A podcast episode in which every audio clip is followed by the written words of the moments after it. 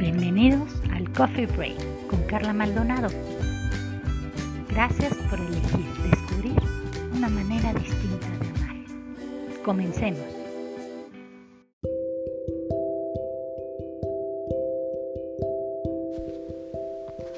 Duele más ver el sufrimiento de tu pareja que el mismo dolor personal. Por eso, cuando hay traición, infidelidad o decepción, es tan intenso y causa tanta impotencia, porque quien lo siente es en dos vías. Le duele su dolor y es más fácil culpar que distinguir además el dolor de quien ha elegido amar.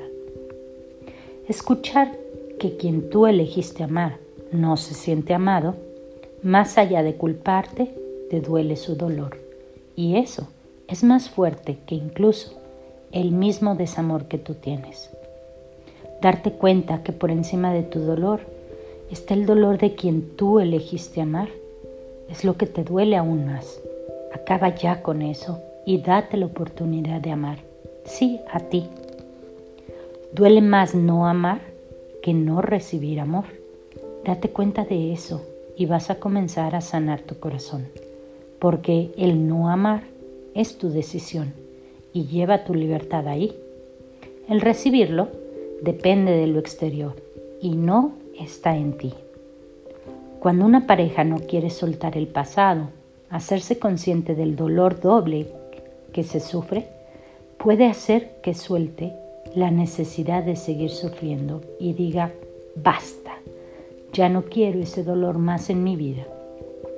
Es cuando todo comienza a sanar Tres cosas estás en ese punto. Uno, busca cada día algo que agradecerle a tu pareja. Dos, establece lo que quieres para tu futuro. Tres, comienza a utilizar el yo y suelta el tú. Yo me siento. No uses el me hace sentir. Yo siento que. No uses el tú me haces que. Yo quiero, no uses el tú me. Si comienzas con estos pasos, lo que vives va a pasar y tendrás oportunidad de hacerlo distinto, pero sobre todo de elegir amar. Y eso cambia cualquier historia y crea un futuro distinto. De corazón a corazón.